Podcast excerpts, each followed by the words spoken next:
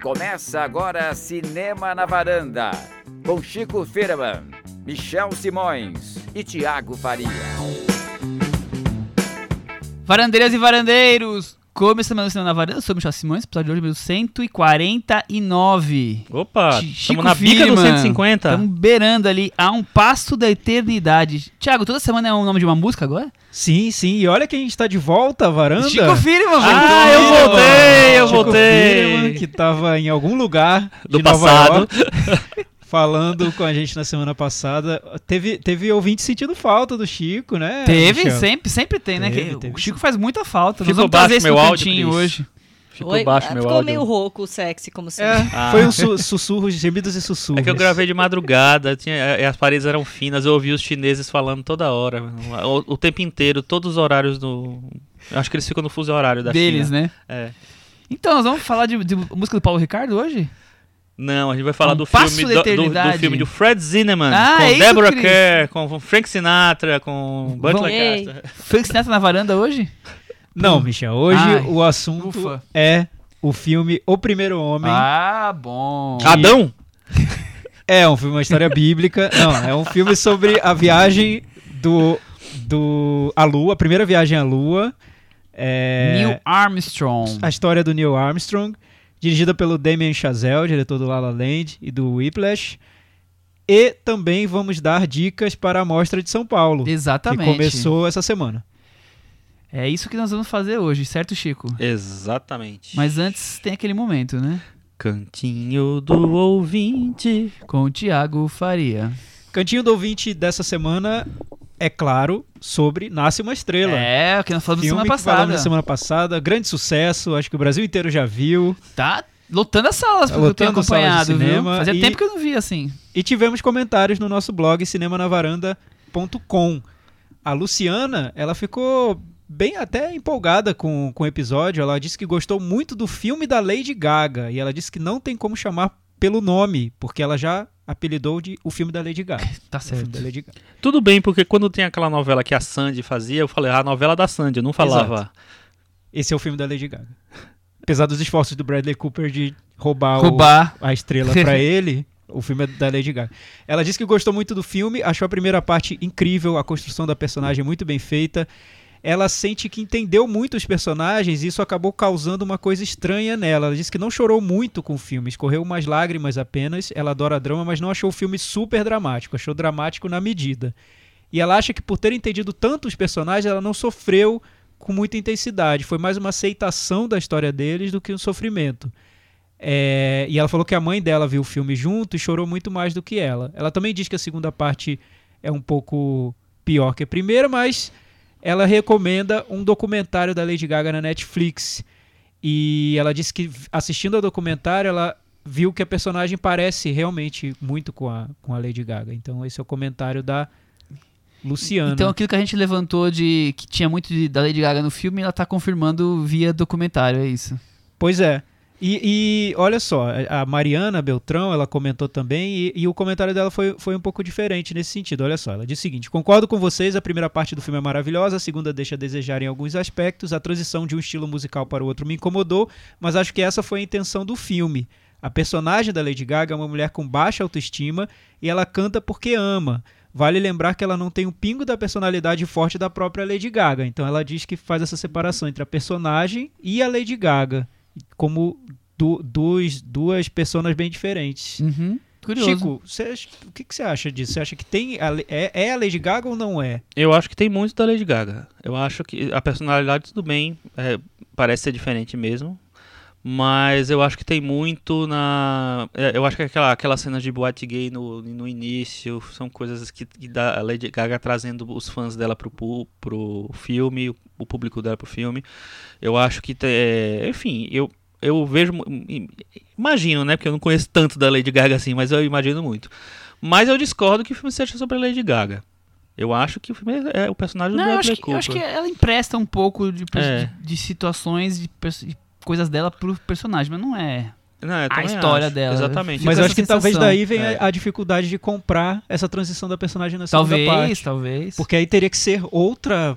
te- não Pegada, teria né? que ser outra pegada. A gente já associou tanto a Lady Gaga na personagem que essa transição fica um pouco mais difícil. Eu, eu achei isso, eu falei isso no, no episódio passado. A eu minha, acho que a é minha dificuldade com a transição é que as músicas ficaram muito ruins. Também acho, Chico, concordo Porque- plenamente. Eu falei nisso também no episódio Porque, passado. porque as músicas do, do Bradley Cooper, e até quando ele canta com ela, são muito boas. São muito Sim. São, são boas. Teve um né? trabalho ali melhor, acho que porque É. o Bradley Cooper se interessa mais por esse universo do country rock, então ele trabalhou, foi mais a fundo nisso. Já Sim. quando o filme muda pro pop, é aquela coisa superficial. É, né? aí vai qualquer Precisava coisa. de uma dedicação maior da É. Lady Gaga para as músicas. Eu E eu acho que uma coisa que falta pra sacramentar essa coisa da, da personalidade da Lady Gaga na, na personagem, no filme, é que na- a, a Lady Gaga, pelo que eu conheço dela, é uma. é uma ela tem- sempre tentou se, man- se impor em relação à indústria, né? Ela tem uma personalidade muito forte e tal. é, e ela, ela tem uma. é Ela gosta, gosta de ter uma criação, um controle de criação aqui. E, é, eu, e no filme, não. É, é a personagem meio que se entrega à indústria, se vende um pouco Totalmente, assim. é. Então acho que tem uma diferença bem básica aí. Sim. Eu acho difícil comprar essa transição, porque o filme não dá tanta substância pra pra personagem, pras decisões da personagem. Pra mim foi difícil comprar. Porque o que importa é o. Bradley Cooper. É, o que importa acaba que é o Bradley Cooper. Aí a Mariana Beltrão continua o comentário dela dizendo que a atuação e a direção do Bradley Cooper me surpreenderam, adorei. Com certeza o filme vai pra minha lista dos 10 melhores do ano e ela deu nota 8 no Meta Varanda. Opa. Olha só. Ela tá falando de Recife, beijo de Recife. Beijo, Mariana. Legal, dá nota. Isso, isso é bom quando, quando vocês comentam e já dão a nota no Meta Varanda. A gente tem uma Isso, ideia, dá uma uma ideia mais metavaranda. forte da opinião de vocês. É, o Ricardo Yoku comentou também lá no nosso blog, cinemanavaranda.com. Assisti a Nasce uma Estrela em uma sessão bem cheia, como não estamos acostumados em terras sul-mato-grossenses. A exceção são as estreias de filmes da Marvel e do Harry Potter. Isso a gente falou. Como o filme tá levando gente ao cinema, né? Salas lotadas, né? Salas lotadas. 164 milhões no mundo já. O curioso, ele, ele levanta esse ponto curioso, que o filme foi lançado depois que a Lady Gaga lançou um disco com uma vertente mais country. Foi o disco mais recente dela realmente, tem, segue um pouco pra essa... Que não foi muito bem recebido, né? Pois é, não foi. Me parece que a Mama Monster, olha a intimidade do nosso querido ouvinte, não defendeu a verdade da artista pop porque a personagem dela, a Ellie, não mudou como pessoa, não virou uma celebridade rodeada de amigos famosos. A personagem era uma cantora frustrada e se tornou uma estrela pop. Me parece que ela encarou as adaptações do pop ao pop como parte do trabalho. Concordo que a primeira hora do filme é muito melhor que o restante e até entendi a negligência com a queda na carreira do personagem do Bradley Cooper, Jackson Maine. Na conversa com o amigo padrinho do casamento, ele dá a entender que queria se afastar dos palcos e dar um tempo na carreira. Enfim, gostei muito do filme, foi muito melhor do que eu esperava. E aí ele volta lá ao nosso episódio do Nicolas Cage, ele diz que esqueceu de comentar naquela edição que ele adora Conair, um dos filmes que marcaram minha infância, e eu não estragarei isso revendo. E ele odeia com todas as forças Cidade dos Anjos. Fica aí o comentário do nosso Continue Ricardo sem ver Yoko. Conner, tá? Nosso amigo. Voltando sobre o Nasce. Estrela, eu acho que ela começa como Sheryl Crow e termina como um integrante do Ruge. Exato. Chico, perfeito, perfeito. É isso. Vamos lá, né? Vamos falar de. Antes, de claro. falar, Antes. Chico, aproveita que estamos falando de Nasce uma Estrela. E aí, Nasce uma Estrela? Tá acontecendo com Nasce uma Estrela em repercussão Olha, na- oscarizável? Nasce uma Estrela hoje é o filme favorito para ganhar o Oscar de melhor filme. Prim- é, principalmente a gente vai, vai, vai falar agora sobre o, o, o Primeiro Homem, que é um filme é, que está muito cotado também para concorrer, tá lá, é um, é um dos mais comentados do ano. É, mas hoje ele é o filme que está nas tabelas para ganhar, porque é, foi um sucesso de público, tem uma crítica muito positiva, o Thiago não acha tanto, mas tem bastante. E eu lembro que eu ia fazer o link com alguma coisa que eu esqueci, o que era mesmo. Gotham. ah, é verdade, assim. E é, Batman. o o Nasce uma Estrela não foi indicado no primeiro prêmio do ano, que é o, pri- o primeiro prêmio da temporada, que é o Gotham Awards, que na verdade é um, é um, um privilegia o cinema independente, então ele não ia estar mesmo indicado. Mas Ele não podia concorrer. ele é não podia isso. concorrer, mas e não, não, não, não cabia muito, né?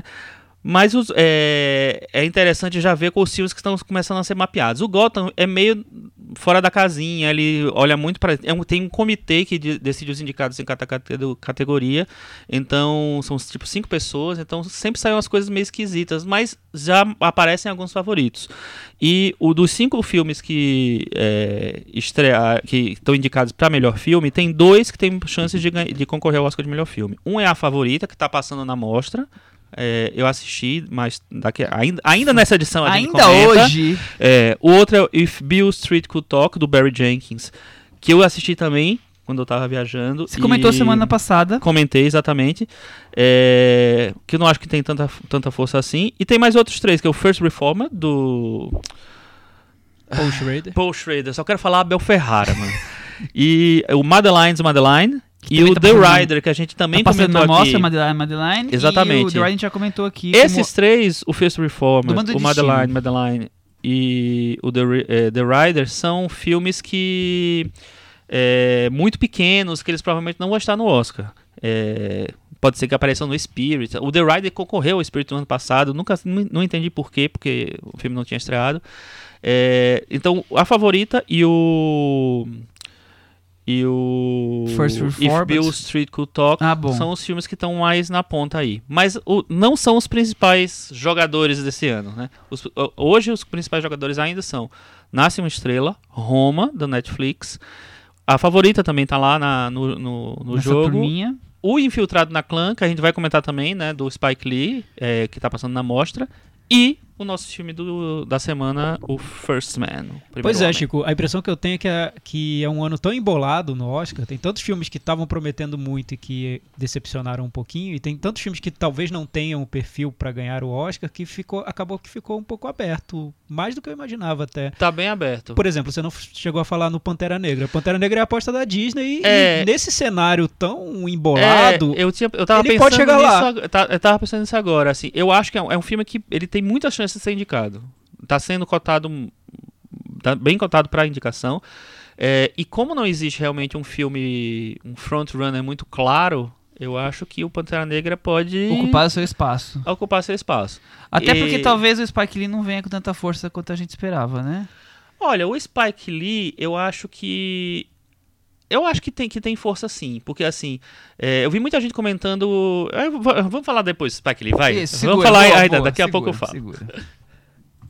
Vamos falar então sobre Primeiro Antes Homem? do primeiro homem, Michel, você tá esquecendo de uma disputa incrível que ocorreu na como internet esquecer essa disso? semana, Ah. Que não tem a ver com aquela disputa que tá todo mundo imaginando. É, É uma Vota- outra votação, disputa. Exato. praticamente o segundo turno dentro de uma eleição, exatamente. que foi voto a voto, por isso que não é essa eleição que vocês estão esperando, que foi a Cinemateca da Varanda, Chico Firman. Eu tô Quem sabendo, diria, hein? O que aconteceu, Chico? Mas, ó, não foi essa eleição, mas a campanha foi polarizada, assim, forte, assim, né? Foi polarizada, foi via redes sociais, mas Foi. sem fake news. Sem fake news. Só a verdade. E, e o que é curioso, dois filmes de ficção científica, um filme super cerebral, outro filme super sentimental, dois clássicos, quase in- indiscutíveis, eu diria, porque são clássicos. Diretores fortes, no- Diretores né? fortes que, num certo momento da carreira, se encontraram. É verdade. Olha olha eles isso, encontraram olha no isso. momento, Eles deram, eles deram as mãos realmente, E assim. durante a apuração, o primeiro colocado mudou várias vezes de, de mão ali Exato. entre os dois filmes. Exatamente. E campanhas lideradas por dois, do- dois representantes muito ativos. Dois marqueteiros, né? Podemos é, dizer assim. mobilizaram as redes sociais, realmente. Então, de um lado, 2001, uma Odisseia do, do Espaço, defendido, defendido por Carlos Lira,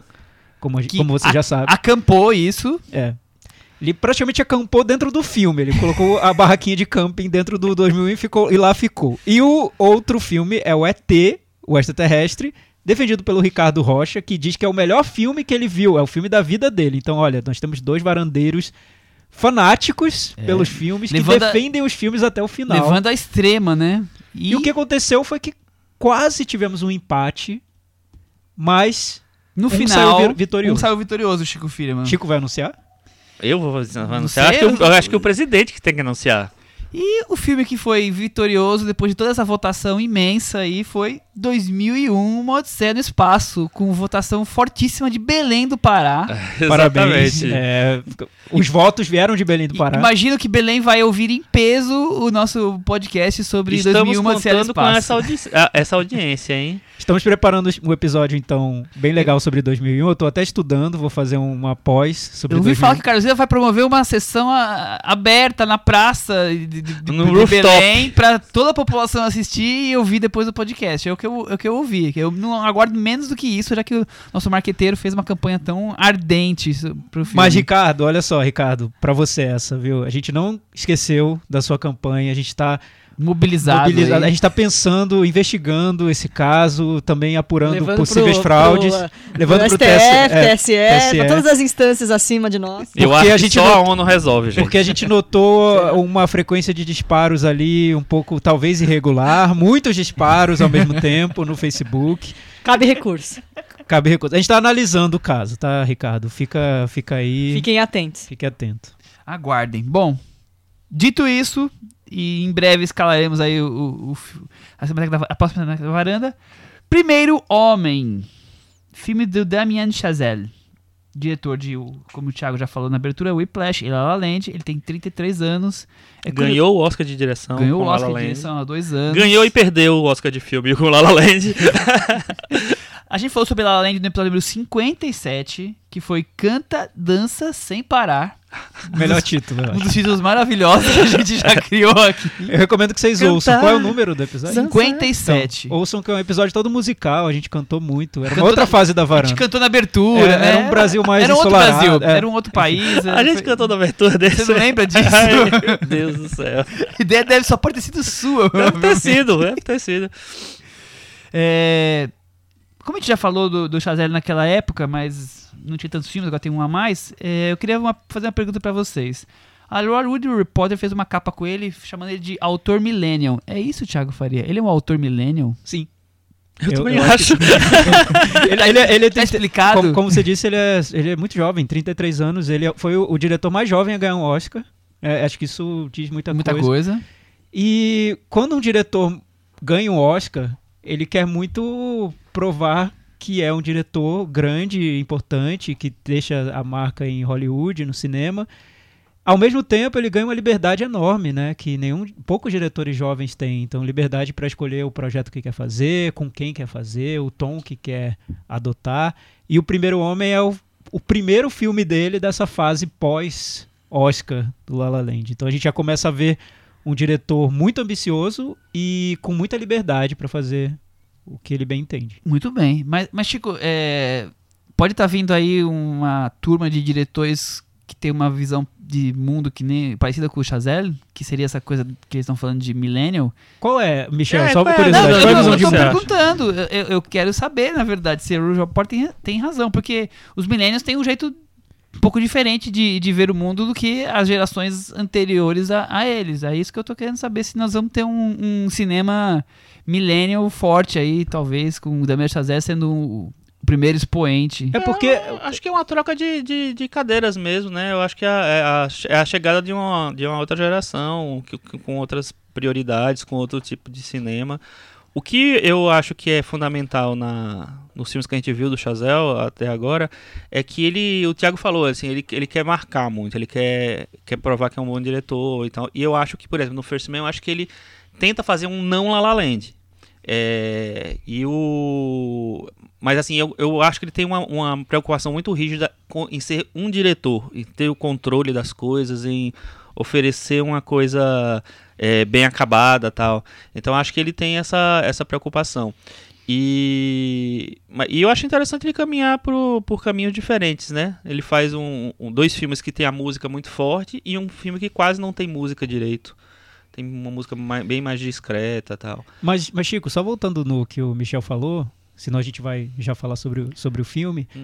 É, Michel, você falou que ele marcaria uma onda de diretores mais de uma geração milênio. É, é, É, porque pensando- essa definição de milênio já, já é um pouco ampla, é né? super ampla. Porque é. incluiria outros diretores um pouco mais velhos que ele, mas que também chegaram não, não, há, há não tanto tempo. Por exemplo, a geração do Christopher Nolan, ou a geração que veio um pouquinho depois dele.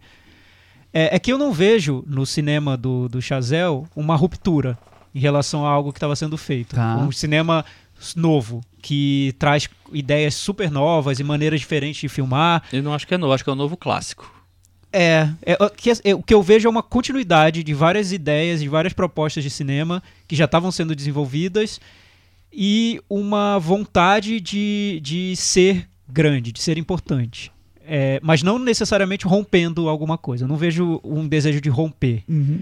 Tanto que o La La Land era um filme que homenageava vários clássicos, né? Ele tinha uma, uma estrutura mais de colagem, que ele pegava várias referências e ia colando tudo. Nesse ponto pode ser considerado millennial, novo, enfim, um cinema meio é, Pinterest, né? Ele vai pegando várias referências, colando no mural dele e faz o filme sobre um- faz um musical. É, mas eu vejo o- o- um diretor muito é, é, Presença forte. não, com- com, essa intenção de se colocar na história do cinema e não de romper essa história e apresentar algo novo ou algo que de uma geração que não estava sendo ouvida. Eu acho que é um diretor, como disse o Chico, clássico. Não é, Chico? Eu também- o que você acha? É, não. é, Pode falar, Eu Michel. também acho que, que ele tem um, um quê clássico, mas eu, eu fico com a sensação, é, até como você falou do Christopher Nolan, eu- parece que eles estão seguindo uma linha, e o Damien Chazelle talvez seja até mais forte nisso, de um cinema que é mais preocupado com, com aspectos técnicos do que com aspectos sentimentais, com, com a parte dramática, com a parte humana. É, Isso eu vejo claramente. é, é, é isso muito, pra mim é é muito claro. forte isso. Mas isso eu acho que vem do Christopher Nolan. Sim, 90%. com certeza. Acho que é Christopher Nolan gente- fazendo escola. A gente já falou muito, quando a gente falou do Christopher Nolan, que, que, ah, inclusive vocês gostaram do último filme, e mesmo assim a parte dramática dele é muito fraca dos- nos, nos filmes do Christopher Nolan. E, e o Damien Chazelle, nesse filme, nós vamos falar sobre ele, mas assim, cada vez mostrando que a preocupação dele é estética, é de imagem, e eu acho que é, que é muito, muito forte nisso. E a questão dramática vai ficando um pouco de lado. Talvez porque ele não seja o forte dele mesmo dele, porque seja, o Millennium seja assim. Mas sei. então, Michel, mas aí é, tem, tem o- o- a- duas questões. A a questão do- da opção dele, o que ele quer fazer com o filme e o que ele consegue fazer no filme. Esse lado sentimental e emotivo, eu acho que ele quer muito fazer nesse filme. Eu também Porque acho. ele quer um perfil. Quem é o homem Neil Armstrong e não a figura histórica. Vamos conhecer o homem Neil por Armstrong. trás da, da Mas aí você chegar à conclusão de que ele conseguiu ou não conseguiu é outra coisa. Sim. Porque, por exemplo, o, o Christopher Nolan, no Dunkirk, eu acho que ele quer o lado humano, sim. Mas eu acho que ele não consegue. Não consegue, ele, ele não consegue fazer. Tá, É. mas aí é querer e não E e conseguir. fa- e saber, né? ou, ou não querer. Porque tem diretores que não querem. Tem di- diretores que são muito mais técnicos e querem a- mostrar a técnica. Mas eu sinto que tanto o Nolan quanto o Chazelle querem mostrar o lado humano, o lado sentimental. La La Land, eu acho que ele quer mostrar um lado sentimental muito forte no filme. Se ele conseguir ou não, a gente... É, Cada um é subjetivo, é subjetivo. mas que ele quer, ele quer. Talvez ele tenha mais talento na parte técnica do que na parte emotiva, sentimental, né? Não sei se foi isso que você É, quis é mais ou menos o que eu quis dizer. É. Tá bom. O que eu quis perguntar. Chico, e você? É um- Não, eu, eu concordo. Eu, eu acho assim. é, essa geração de diretores do, do, do Damien Chazelle, que também é a geração de diretores do Barry Jenkins, por exemplo, que foi o.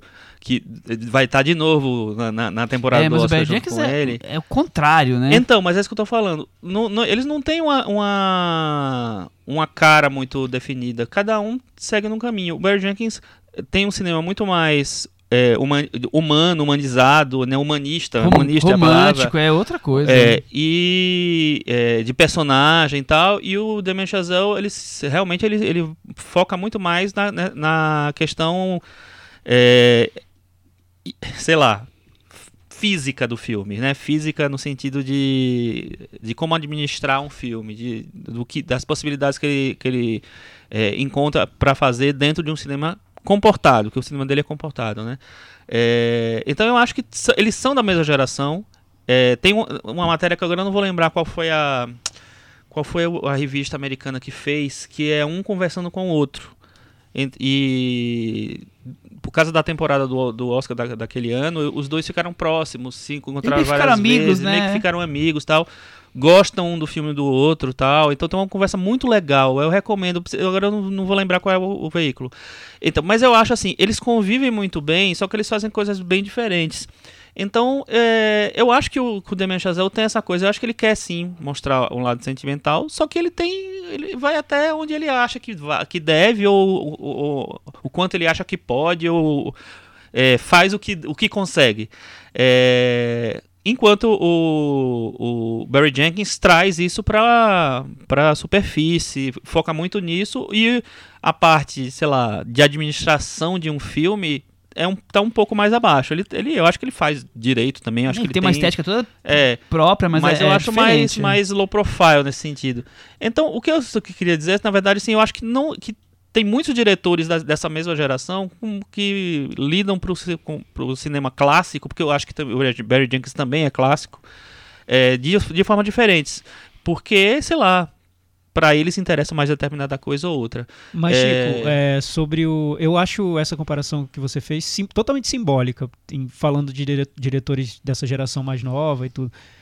O, a comparação entre o Barry Jenkins, do Moonlight, e o, e o Chazelle, do La La Land. Por coincidência, os dois se enfrentaram no, no Oscar e possivelmente se enfrentarão de novo esse ano.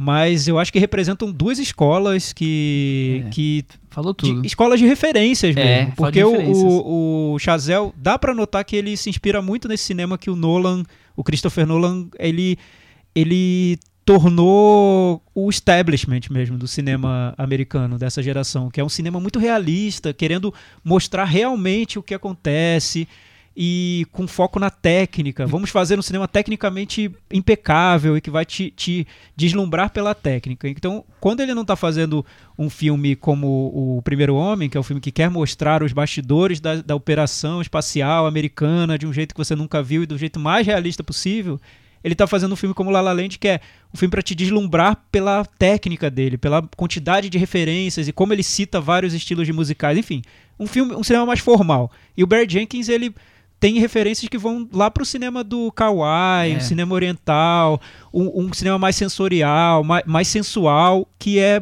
muito o que o Chazelle não tá fazendo, né? Eles são bem opostos, E são dois caminhos que É. você, você nota. Mas, por outro, resumindo tudo, não existe uma, um- uma marca nova. Não. Não, né? E nenhum dos dois, duas inclusive. escolas Nenhum de, dos dois, de- é. de referências. Não é a né? intenção. Eu- Enquanto eu tava falando, eu tava lembrando, por exemplo, dos irmãos Safdie, que eu acho que é uma marca nova. Que eu acho que é uma releitura do cinema independente americano dos Então, anos mas 60, mesmo assim 70. é uma, re- é uma releitura. É mas eu acho que hoje quase tudo é uma releitura, né? Eu acho que. Não sei o, o que falta criar, o que vai aparecer, a, su- a, a E tem linguagem. tão novo que pra surgir, sim. É, mas. É, porque, eu não sei, eu acho que o cinema, ele. ele permite a, a ma- maneira como o cinema se estabeleceu ela talvez não permita tanto você mudar sem virar apenas uma coisa de vanguarda e ficar naquela condição lá de vanguarda para sempre Talvez esteja na maneira como eles É. encaram essas referências, porque eu, ve- eu vejo tanto no Chazelle quanto no Barry Jenkins uma leveza no- em como eles encaram essas referências, como se não tivesse um peso muito grande. Uhum. Eles vão lá e fazem o, o, o Barry Jenkins, principalmente, ele vai lá e cita Kawaii como uma E tá, coisa e tá leve. tudo certo. Sem, É, sem mas- ter essa, essa- esse peso, como se estivesse citando Ta- algo Talvez muito a vantagem do, do Jenkins seja que pouca gente viu Kawaii. É. Nos Estados Unidos, por exemplo, quase ninguém viu os filmes do Kawaii, então quer dizer, é uma referência menos conhecida, enquanto o já do Chazelle já é uma referência de blockbusters, de filmes que milhões de pessoas É, viram. mas então o é- La La Land, por exemplo, eu vi isso. A gente até comentou nesse episódio que o que me agrada no filme é como o Chazelle vai a toda essa história dos musicais e trata de uma maneira leve, Sim, como sim. se fosse uma diversão, uma, Sem- uma sem brincadeira, peso, um é? jogo. Eu, eu, eu acho isso, mas é, pensando agora no Primeiro Homem, eu não sei se eu acho tanto, porque eu acho que no Primeiro Homem eu noto um peso, uma mão pesada do, do Damien Chazelle. Enfim, vamos falar sobre Vamos Primeiro sinopse pra poder falar do filme.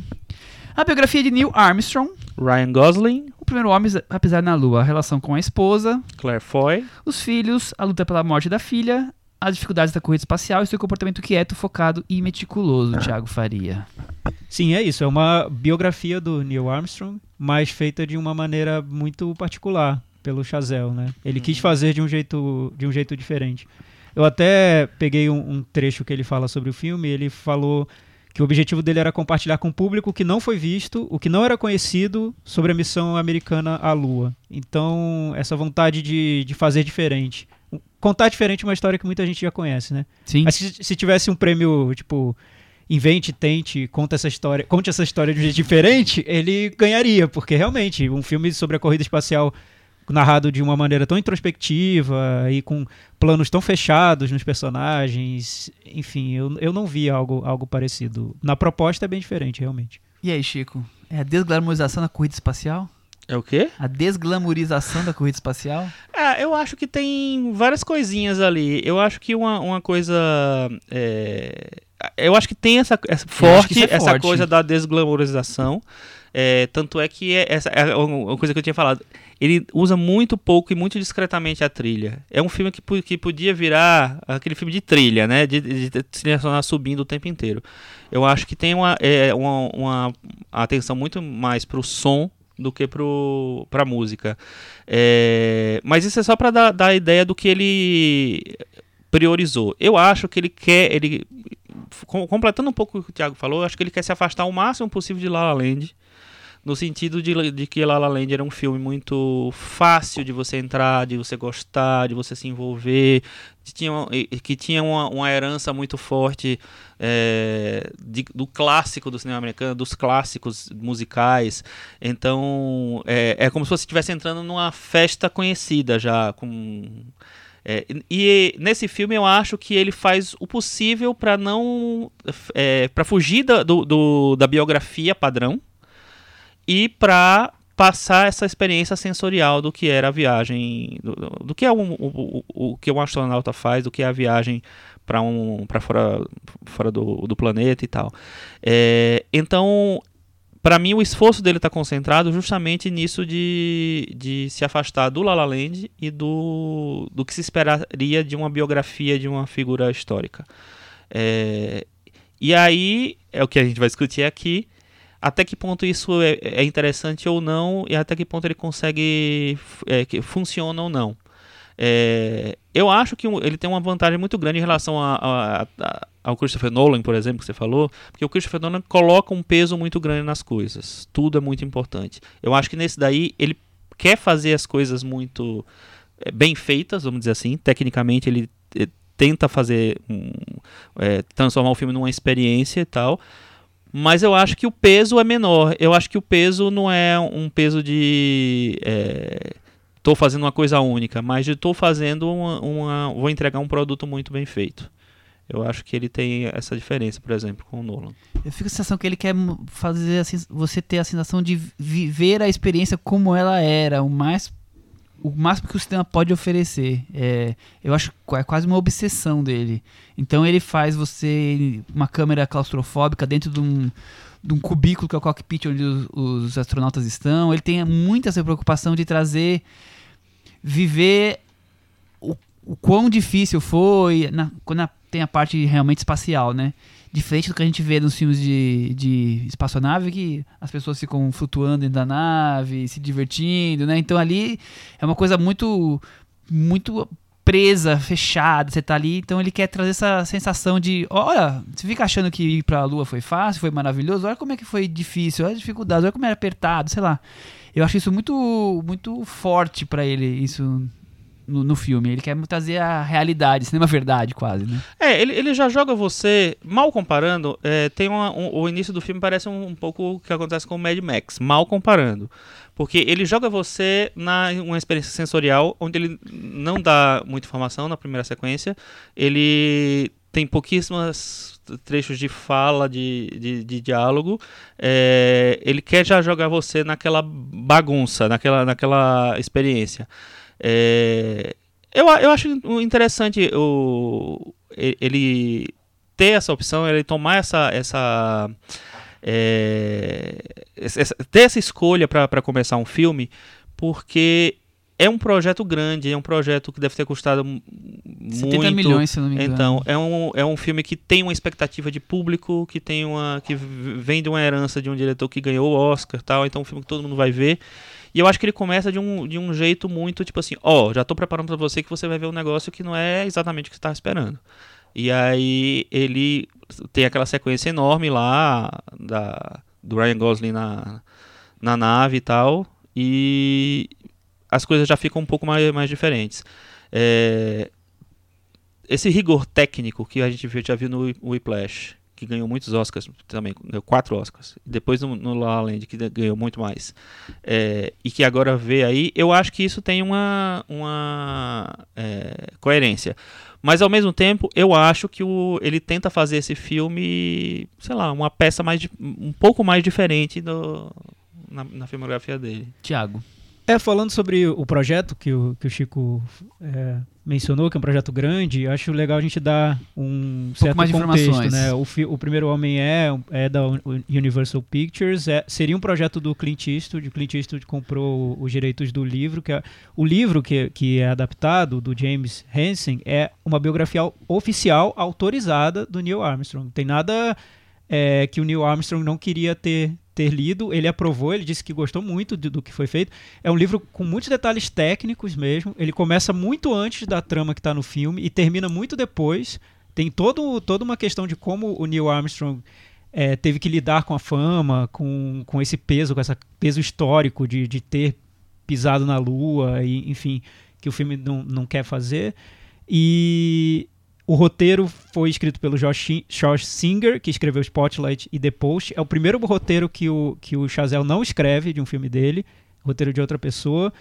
Tem produção do Steven Spielberg, entre outros. Então, realmente, como disse o Chico, é um projeto, um projeto padrão, standard de um É a grande estúdio. Primeira história que o Chazelle diz que não tem a ver com ele, É, que não tem algo biográfico. exato, exato. Porque o, o- lembrando que o Whiplash foi inspirado na experiência dele, Dele. de, de aluno de Aprender bateria. jazz, Ele estava tentando aprender a, a ser baterista de jazz e fez o filme muito a partir dessas experiências dele. E o La La Land porque ele disse que amava os musicais e ele se apaixonou pelo cinema por causa disso. O, o primeiro homem, o que ele fala é que ele leu a biografia e gostou muito. E, e também achou fascinante como o filme o livro mostrava detalhes da missão espacial que ele não conhecia. Então ele partiu desse princípio de vou contar algo sobre essa história muito conhecida, mas algo que as pessoas não, não sabem que existiu. O que eu noto é que a direção dele, ele transforma todo o projeto com a direção, com a pegada que ele dá pro filme. Vira um filme que eu acho que se, se um produtor teve a ideia do filme, vendeu, é, comprou os, os- os direitos do- da biografia e colocou em produção e tirou, saiu para tirar férias no Havaí e depois voltou para ver o filme, deve ter dito, gente, não era isso, desculpa, assim, não, Não. era isso que eu tava pensando, porque o, o, o diretor, o Chazelle, ele dá um, um tom que é totalmente específico pro filme que muda a trama, desvia do que seria uma biografia padrão. Isso acho que é um mérito dele, é é algo corajoso que ele faz, por causa da liberdade que ele tem, por ter ganho o O Oscar, status que ele tem. o status que ele Sim. ganhou, ele conseguiu fazer o, o, o filme desse jeito. O que eu noto também é na trilha que o Chico falou, a, a trilha do, do Justin Hurwitz, que é o amigo do, do Chazelle que fez a trilha do La La Land, não é que o filme não tenha trilha, mas é uma trilha muito sutil. Nas Sutil. cenas de família é quase folk a trilha do filme. É, É. muito, muito delicado. E ela só fica grandiosa quando tem a- o clímax do filme, né? Quando chega no ponto óbvio que todo mundo tá querendo ver, que é a, a chegada Da à lua. lua.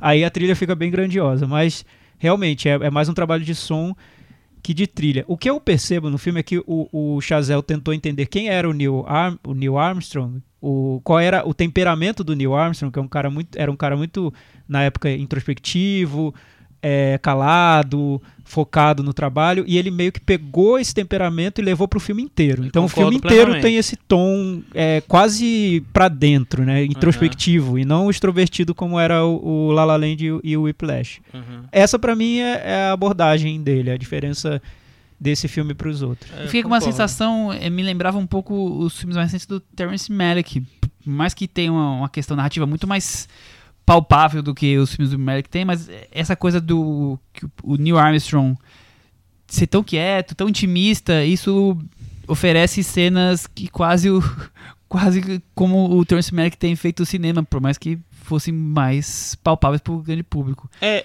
Eu achei isso curioso, ele, ele é, É, principalmente a Árvore da Vida. É, o- a parte, o tre- todo o trecho da família do Brad Pitt Isso, no filme, eu acho exatamente que isso. é bem parecido. É, eu eu, não, eu não fiz essa, essa Conexão. conexão, não, mas eu, eu, uma coisa que me, me, me veio muito à cabeça em todas as cenas técnicas, que eu acho que são cenas que ele não tenta explicar muito, que eles jogam a pessoa pra ver. É tipo o Dunkirk meio, nesse, nesse, nesse sentido parece o Dunkirk no, do Nolan. É, eu acho que ele vai tão fundo nos detalhes do que da, da, da experiência, da, da, de- da vivência daquilo, que às vezes ele atinge um nível de abstração, que ele parece que sai da historinha e vai viver uma coisa meramente mecânica. Não mecânica no sentido de mal feio, de, de não tem emoção. Até eu acho que o filme tem emoção controlada. Mas mecânica no sentido de ser o, o movimento a de, de é, mos- tentar mostrar o que está acontecendo, o que é aquilo, ele vai para uma é quase você observar o processo. É quase colocar você lá dentro, viver a experiência, É, né? é. O som, a câmera que treme, que da sensação, muita gente fala que parece saindo da máquina de lavar, de tanto que ela, ela treme, Sim. chacoalha, né? O espaço apertado, aquela frestinha de janela onde você consegue ver o espaço, a lua, eh, ou a terra, quer dizer, ele faz você entrar ali. Eu acho que, o, pelo menos pra mim, o forte do filme é essa, essa parte. É a parte da sensação de... é, vem viver aqui comigo como é que era a corrida espacial e não essa coisa que nós estamos acostumados a ver grandiosa, maravilhosa. E sim, vem viver aqui que a- morria, pegava fogo, era apertadinho, o botão não funcionava, sabe? Essas É. coisas assim. Eu acho que é, engra- é engraçado que assim, eu não eu acho que o filme tem essa grandiosidade, só que é uma grandiosidade sei lá, ao contrário, sabe, av- pelo avesso assim. Eu acho que ele chega nessa grandiosidade do, da, do personagem do- e, e da situação e da experiência é, sensorial, né? É, mas de uma outra maneira, né? pelo, pelo avesso. Então, eu acho que é um, um filme que é muito ousado, realmente. É um filme que eu não esperava que fosse exatamente esse filme. Eu imaginava uma biografia mais clássica. Eu assisti com um amigo, assisti ele quando eu estava viajando em Nova York. Eu assisti com um amigo lá e ele falou assim: Ah, eu gostei. Só que se for comparar com Apolo 13, eu gosto mais de Apolo 13. Porque Apolo 13 tem aquela coisa de levar o espectador, né? Pe- Pegar pela mão e vem junto. E, o, e esse filme não, ele, ne- ele nega isso. Ele não quer Porque ser ele não fácil. quer glamour nenhum, mas, né? Ele não mas, quer ser Chico, fácil. Sabe, sabe que eu, eu, eu concordo com seu amigo? Aham. Porque, olha só, eu vou, é, é que eu não gostei do, do Primeiro Homem. Eu, eu, foi um filme que pra mim não funcionou em absolutamente nada. Eu admiro as ideias todas do filme, por isso que eu comecei falando sobre isso. Até porque eu acho ruim você, como eu disse no Nasce uma Estrela, já começar falando mal. Detonando. E, e eu, eu acho é que, o, pro- eu acho que o problema né? do primeiro homem é que ele não funcionou pra mim. Tá. E isso pra mim tá muito claro. Eu admiro o que ele faz, gosto da coragem do filme, entendo todas as opções que ele tomou e o que ele quis fazer. Tudo bem. Concordo com o amigo do Chico porque eu parto do seguinte princípio: se o filme quer ser uma experiência sensorial, ele tem que fazer assim, a gente sentir alguma coisa. Primeiro Homem, o que ele me fez sentir foi tédio. Eu não acho que dentro daquela cápsula. Nada. Eu, eu não fiquei tenso, eu não fiquei, meu Deus, eu tô preso, eu vou morrer. Que tensão. Eu. Não. O que me fez sentir foi tédio. Então, se a ideia é os astronautas sentiam tédio, ele passou muito bem. Mas eu não acho que essa foi a intenção. Porque o filme tá chacoalhando o tempo inteiro. Então, eu imagino que num ambiente claustrofóbico, chacoalhando com uma janelinha pequena, você tá sentindo uma tensão horrível. E, pra mim, o filme não transmitiu absolutamente tensão alguma. Em alguns momentos eu cochilei. Sério, eu tô dizendo isso porque eu acho que é um filme que quer se- ser uma Tava experiência cansado, sensorial. Thiago. Não, não tava. Foi uma sessão a uma da tarde. É, foi, é, o filme queria ser uma experiência sensorial. Eu percebi muito isso. Eu vi o filme e falei, ele quer ser uma experiência sensorial como Dunkirk foi. Dunkirk me levou na experiência sensorial. Por mais que eu tenha N ressalvas em relação ao que o Nolan quis fazer. Então, quando o amigo do Chico fala, eu admirei, realmente, é interessante a proposta do filme. Mas, mas a Apollo, Apollo 13, né? 13. Me levou na viagem. Acho que o que o, o, o, o Chazel queria é que a gente fosse na viagem. Então, se você não foi, o filme não funcionou pra você. Eu não fui, não funcionou pra mim. E eu entendo, eu acho que eu sei por que eu não fui. Porque eu acho que ele começa o filme já querendo jogar a gente nessa máquina de lavar sem dar nenhum nenhum nenhum é, motivo psicológico, sentimental, sem definir direito o personagem, sem colocar a gente na dimensão histórica do que tá acontecendo. Ele simplesmente coloca a gente na máquina de lavar. Super corajoso. Pra mim não funcionou nada. Muito bem, muito bem. Pra mim foi a parte que mais funcionou. Você viu? A gente encara de, Não, de é- maneira é- diferente. exatamente, eu é. acho, por, por isso eu, Eu- tô falando que é eu não tô. Não, não é algo que eu queira dizer que o filme é ruim ou que ele não deveria ter feito desse jeito. Pelo contrário, eu acho que ele fez da maneira mais original possível e de um jeito super I- pessoal. inesperado, eu é. entendo onde ele quer chegar, mas pra mim não funcionou e eu acho que eu entendo por quê. Porque o, o personagem do Neil, Neil Armstrong é um personagem que eu acho que é fascinante. Eu não li a biografia dele, mas eu acho que é um cara fascinante. Eu acho. Não sei. O que o filme passa pra mim é um personagem unidimensional, abalado por um trauma na família dele, se fechou por causa disso e é- acabou o personagem. Acabou. Não tem mais nada. É um cara só isso, assim, é unidimensional, é uma folha de papel. Encare desse jeito, ou embarque no filme, ou não encare e aguarde pra ver se o filme vai te levar pra algum outro lugar. Não leva. A interpretação do Ryan Gosling, eu acho X. monocórdica, mas eu não sei nem se o filme tem algo pra entregar pro coitado eu do acho que era Gosling. aquilo, é. É, é isso, né? O filme. Porque já- agora falando nisso, eu concordo com você totalmente. Então eu não acho um grande filme por todas essas questões. Eu acho que na questão dramática do personagem é isso. É, definiu-se Flat. Definiu-se que o personagem é quietão, que ele tem um drama forte, que é a questão da filha, e vai absorver isso pra dentro dele e acabou. Nós vamos viver de caras e bocas do Ryan Go ah, Caras e bocas não, só, sem bocas, né? só caras, né? Fechada, quase não fala. Ele faz boca também. Que, que deve ter muito do Neil Armstrong ali. dizem que, que é bastante próximo do que ele era, mas é muito a questão do vazio emocional dele e, e determinação. Acho que só tem duas coisas que você consegue desenvolver em cima dele ali: o vazio existencial, essa coisa dele que tá tão dolorida pela perda familiar que ele se fecha, e a coisa da determinação de fazer acontecer até a nave, até a viagem ocorrer para a Lua. Quer dizer, eu acho que fica muito pouco. O, o Chazelle tenta ser intimista e ele não consegue. Ele consegue ser, como o Chico falou, flat agora. É, Não o- vai muito além. Eu, eu, meus sentimentos em relação ao filme são, são Contraditórios. Porque assim, eu também acho que a parte que mais funciona pra mim é a parte sensorial, Uhum. parte técnica. Só que ao mesmo tempo essa parte sensorial também, também eu acho muito cansativa. Eu acho que tem muitos momentos de parte Vai sensorial. longe, é, vai longe. Então, é, acho que isso, sei lá, me deixa.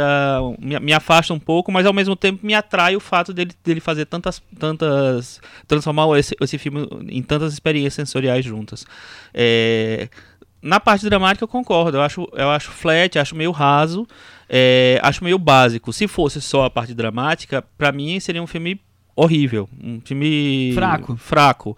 É, e acho que o Ryan Gosling também não tá bem, acho que não, não sei, acho que, ok, eu concordo com o Thiago, ele tá, talvez não, não tenha nem material pra, pra, pra Talvez fazer ele- alguma coisa ele diferente. Chico, Chico, eu fiquei com pena do Ryan Gosling. Primeira vez, porque eu não acho que ele seja um grande ator, acho que ele é até superestimado. Mas nesse filme, dá pra ver que ele tá tentando tirar algo daquele personagem que É, não tem nada Mas ali. Talvez ele sei. não tenha, ou talvez ele tá, ele tá deixando que a carreira dele seja marcada por um tipo de personagem, que é o personagem do Drive, é, é um personagem caladão, Eu acho que quieto, isso quer dizer, ele tá deixando a coisa, tirando a lente que conseguiu ser fora disso, Mas ele tá deixando a coisa acontecer. É, não sei. Eu, eu, eu. Dramaticamente o filme eu acho flat, não me incomoda. Me, me incomoda, mas não me incomoda tanto. É, E eu acho que Mas- não precisa também, né? É. Incomodar. Talvez você tenha go- gostado É. de algo e Mas eu uma a- parte e outra não. Eu, achava, eu acho bem interessante como, pra mim, ele vai pra uma. pra, pra essa abstração sensorial é, em vários momentos. Eu acho isso muito curioso dentro de- de- de- dessa coisa da- desse filme de indústria. É um filme que eu não consegui amar, nem gostar muito, mas ao mesmo tempo também nem um pouco eu consegui Desgostar. desgostar. Eu acho um projeto bem interessante que provavelmente eu não vou ver nunca de novo. Porque foi uma experiência meio cansativa, é um filme grande demais, é um filme é, que, sei lá,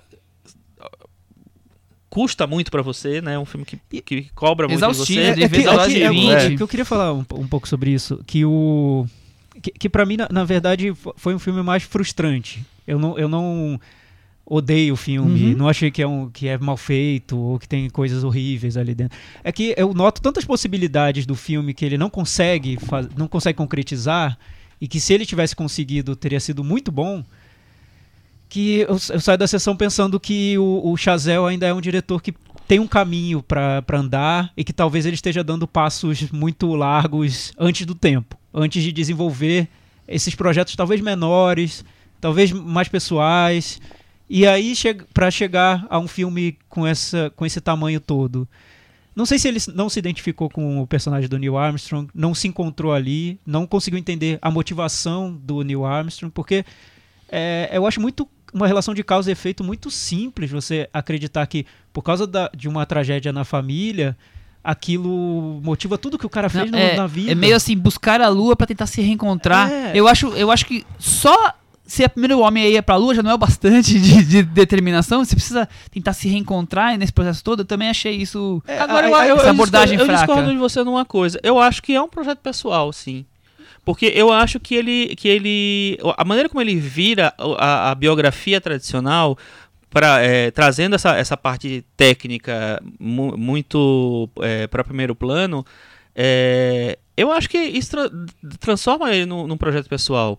Né? Em- a gente já, Seria um viu... projeto autoral, assim. É um o- projeto diretor autoral. colocando a, a marca dele. Eu acho, eu acho, eu acho que Tá, ele... é que, o que eu quis dizer a- era mais algo ligado a, a ele, a vida dele. É, né? mas talvez não seja característica dele mesmo. Porque, assim, tudo bem, o Whiplash tem uma, tem uma, uma base numa, numa experiência pessoal dele, La La Land tem a, a, a relação dele com o cinema, é, mas também não são pra- projetos intimistas, projetos humanistas, Não, nenhum dos dois. projetos, sei lá, é, é, não é, acho que não é o cinema dele É, esse. o- é que, o, que, o que eu vi no- nos dois, e eu não vi nesse, é que os dois têm um controle muito rigoroso de ritmo do filme. Principalmente o Whiplash. Você vê um filme que é todo no ritmo da bateria. É um filme ritmado, É, né? ele, ele te, Mas te eu- prende. do f- não tem nada muito sobrando no filme. No, no La La Land eu acho que tem um pouco sobrando, mas no Whiplash eu acho Eu que também acho, mas eu acho que o, que, que o controle de ritmo, ele eu acho que ele, e- o, o Chazelle dá o ritmo que ele quer. não. Dá, então, Eu mas nesse, que- mas nesse eu acho que ele não controla. Eu acho que ele dá o ritmo que ele quer. Ele quer um ritmo mais pausado, mais introspectivo, mas eu Mas acho você acha que ele não controla. acertou? Ele não, acertou. no acho que é um ritmo. filme muito longo e você sente o peso do filme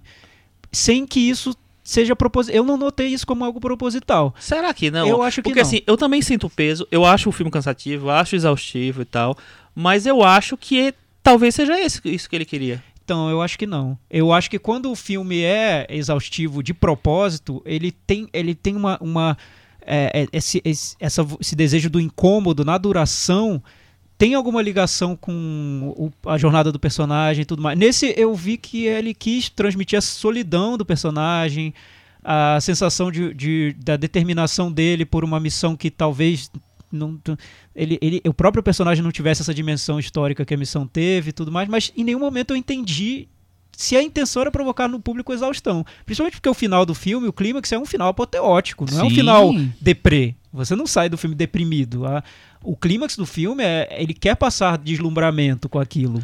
Eu não acho apoteótico. Eu achei. Eu, eu, a- eu acho que é- é- ele eleva, porque ali é, o, é realmente é o, o ápice da. O, o pré-final, né? É. O final já, já é. É. mais eu acho que tranquilo. poderia Então, ter a sido um cena filme mais final- enxuto. A cena final, por exemplo, eu acho bem interessante é, a- aquela escolha, porque eu disse assim, pô, depois disso tudo vai acontecer isso de novo e tal. Aí ele, sei lá, tipo, give peace a chance, sabe?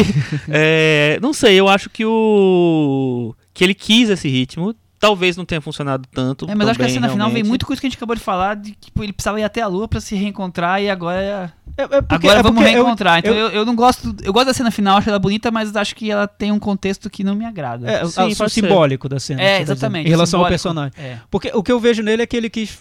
O que eu acho que ele quis fazer foi. E essa história todo mundo já conhece, já foi contada várias vezes. Eu vou contar uma outra parte dessa essa história por um viés que é muito interessante E que, que ninguém, viu, é. Só que no fim das contas eu não achei interessante.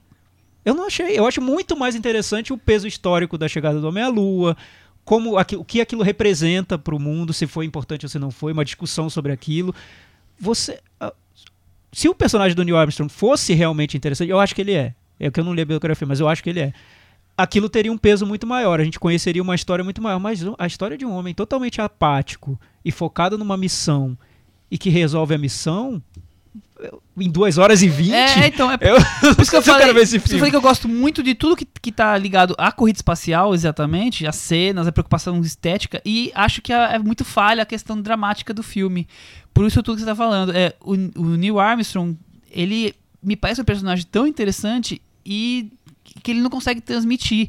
Talvez porque ele tenha escolhido um pouco, quando vai falar da parte dramática, de dramatizar a la Terrence Malick, que é essa coisa meio abstrata, e isso não consiga dar dimensão para nós de quem é a Neil Armstrong, quais são as, as suas verdadeiras é, é, desejos, o que, o que impulsiona ele a ser determinado, por que tá doendo tanto as questões dramáticas. Eu acho que o filme não consegue dar cabo disso, e aí fica esse filme que nem fica um grande filme, nem fica um filme ruim. Fica essa coisa que pelo menos me agrada de ver, mas que eu tenho muitos questionamentos. É, e sobre essa parte técnica, tem, tem momentos que me agradam muito. Ah, tem uma cena do, de um acidente que ocorre que eu gostei, achei que foi interessante como ele filmou e tudo mais.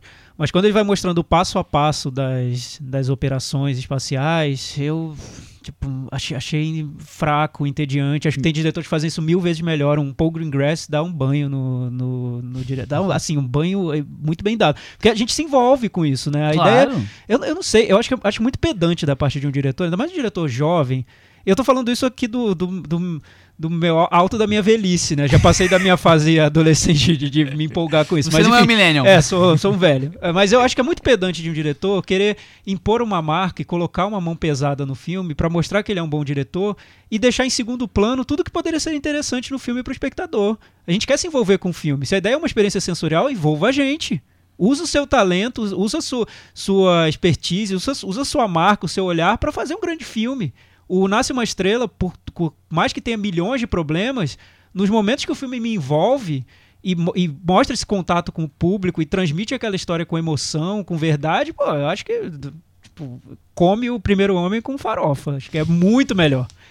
Enfim, eu acho que é um diretor que está crescendo muito rapidamente, está ganhando um prestígio muito rapidamente, um status enorme, muito cedo e que se a tendência agora for fazer filmes chatos, assim, ótimo, né? Eu preferiria ter ficado com o diretor de Sundance lá que começou. Ô, ô, Chico, Fala. é, Fala, Michel. tenho, tenho várias coisinhas pra trazer aqui. É, ele, de maneira discreta, pegando um pouco do que o Thiago tá falando, que o Thiago sentiu falta, conta a corrida espacial e, e- e os protestos que ocorreram, os valores gastos versus a quantidade de, de a crise racial que estava acontecendo, Vietnã. Fica muito, muito timidamente, mas está ali no filme. Uhum. E outra coisa que eu, que eu acho curioso, o filme tá muito. Até anotei aqui, tem uma presença muito forte da morte, né? No persona- nos personagens. Tanto os, os riscos dos aci- do acidente com eles, com os astronautas que morrem, os Uhum. amigos que morrem, quanto com relação à filha tudo mais. É, é, o filme ele joga essas coisas no dentro da história, mas talvez não trabalhe isso a, Eu acho que ele deixa sempre ali, né? é, lança tudo isso ali no filme que talvez, Uhum. principalmente a parte da coisa espacial, talvez fosse algo que a gente quer saber mais, a gente quer relembrar, a gente viu Apollo 13 faz tantos anos, talvez pudesse ter um peso maior em cima disso. É que eu acho que talvez o foco dele seja meio, meio que fi- fixar na história do homem, né?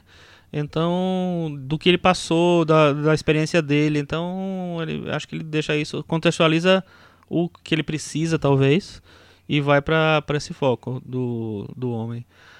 Mas ao mesmo Sim. tempo ele, ele joga lá, né? Ele tenta Não, dar uma joga, pincelada. joga. Eu, eu É. acho que, que tem, que tem um- uma, uma necessidade de contextualizar mesmo. Mas não é o foco dele, né? Eu acho que ele deixa. O foco dele é mostrar o cockpitzinho, como é que é apertado, é, é esse é o foco, é a câmera É, tremendo, mas é- assim, esse deixa- é o foco. deixando claro que o filme não é só isso. Isso Não, seria não. uns 15% do filme. Porque, porque, porque é uma biografia, né? Então o filme não é só isso, quer dizer, É. ele tá contando a história Eu de, acho que de tem um lado, alguém, né? tem essa, esse, esse- essa ambição dele técnica, mas tem o lado também de querer mostrar o humano, né? O, o personagem. Sim, sem Quem foi o, dúvida, o é. Neil Armstrong. Eu, eu li que... Tem- a gente não falou da Claire Foy, que também tá cotada Era o- Oscar, que faz a. O próximo a- ponto a que eu ia do- trazer, do Claire Foy. personagem. Então, o que eu acho, acho que eu, eu noto ela muito. Ela tá, tá pouco presente no filme. Ela tem umas duas cenas que são um momento Oscar, né? São clipes que você vai cortar e colocar no, Sem na dúvida. cerimônia, que ela explode ali. O filme é uma implosão e ela explode em dois momentos. Eu acho, acho até que destoa um pouco do filme. Mas eu também acho monocórdico o personagem dela. Eu acho que ela tá na mesma tecla todo momento, reclamando que o Neil Armstrong não se dedica à família e que quer só pensar na comida. Eu acho, Eu acho que o- monocórdico, não vejo É. muita coisa. Eu acho que a personagem dela é a mais clássica de todas. É, acho que destoa realmente um pouco do, do tom do filme. E é, é pra ganhar Oscar ali. Você acha que tem chance, Chico? Não. Acho. Você acha? Eu acho que não Acho tem. que sim, acho que tem. Você Ela tá muito tem? em alta, né? Tá, Acho que- é, eu é, acho que é- é- ela de- tem chance. Desde a o da, da série Netflix ela tá E tem crescendo, a né? Regina King do. Do If Bill Street Could Talk, que faz a mãe também. E tá muito chance. bem, Chico? Ela? Não, tá bem, não tá nada demais não.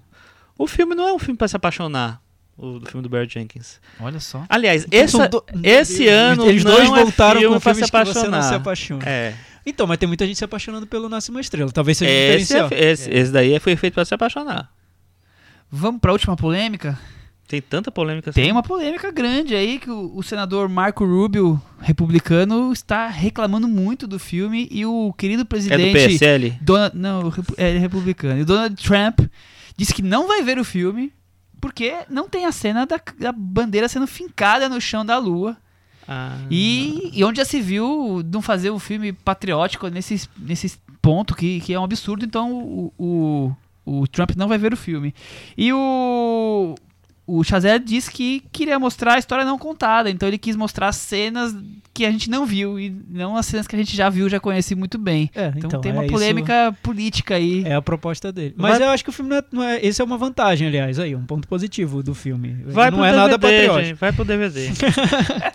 Ele não, é ele, não tem, ele não compra esse tom ufanista de é a América. É, exatamente, eu acho isso chegando. positivo também. Eu ele também. quer ir muito pro pessoal, né? Muito pro que seria a experiência das pessoas que estavam lá dentro. Tem, tem, tem duas cenas muito boas, pra, pra não dizerem que eu só tô falando mal. É, tem duas cenas muito boas que eu acho. Eu acho que a cena deles entrando no. entrando pra viagem pra Lua, que o filme mostra a caminhada deles. Sim. Aquilo ali realmente é um ângulo que eu nunca tinha visto e eu achei interessante. Eu pensei, poxa, ele tá mostrando algo, a subida deles, num, acho que num elevador, até chegar na, na- numa ponte que leva Na plataforma, na sei lá. plataforma. Eu gostei dessa cena. Acho que aí ele mostrou um bastidor que só o cinema poderia ter trazido, né, nesse caso.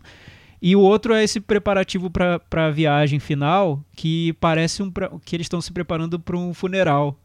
Que eles já preparam para morte, Pra morte, do- é, das é. do- do- dos tripulantes. A, a cena conversando com os filhos, Isso eu né? achei, É. achei curioso. O filme te- ganha um tom muito mais solene mesmo, né? Mais pesado. Que por, fala, e aí vem esse tema da morte muito para pro primeiro plano.